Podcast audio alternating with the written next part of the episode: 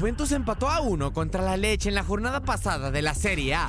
Cristiano Ronaldo no tuvo actividad con su equipo, lo que hace pensar a muchos aficionados que la vecchia señora depende del astro portugués.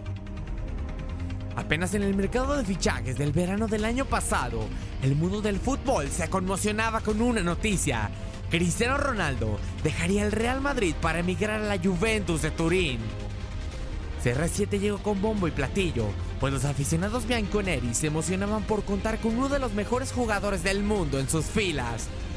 El portugués respondió a la confianza de su entrenador y de los fanáticos, pues apenas en su primera temporada se convirtió en el máximo goleador existente de la Fidanzata de Italia, con 21 anotaciones y 8 pases de gol. Con nueve partidos de la actual temporada de la Serie A, el uso no hace más que confirmarse como el jugador más importante dentro del accionar del conjunto turinés. El delantero sigue siendo el máximo goleador de la Juve con cuatro anotaciones en siete partidos jugados. La temporada pasada de la Serie A, la vecchia señora solamente sufrió cuatro derrotas, tres de ellas en partidos en los que CR7 no fue convocado. Seguir con la misma tendencia, Cristiano no ha estado presente en dos compromisos ligueros de la de Italia en este año futbolístico.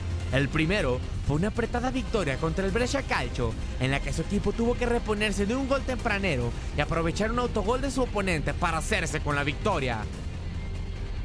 El segundo partido fue el ya mencionado empate contra la Leche, donde a pesar de contar con un 20 disparos y tener un abrumador control del partido con 68% de posesión de balón, la escuadra turinesa solamente pudo rescatar un empate.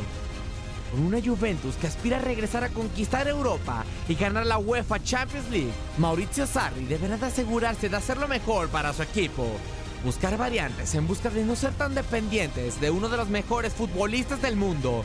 O construir un equipo en torno a Ronaldo en busca de lo que más anhela la Juve, la UEFA Champions League. Para tu DN Radio, Max Andalón.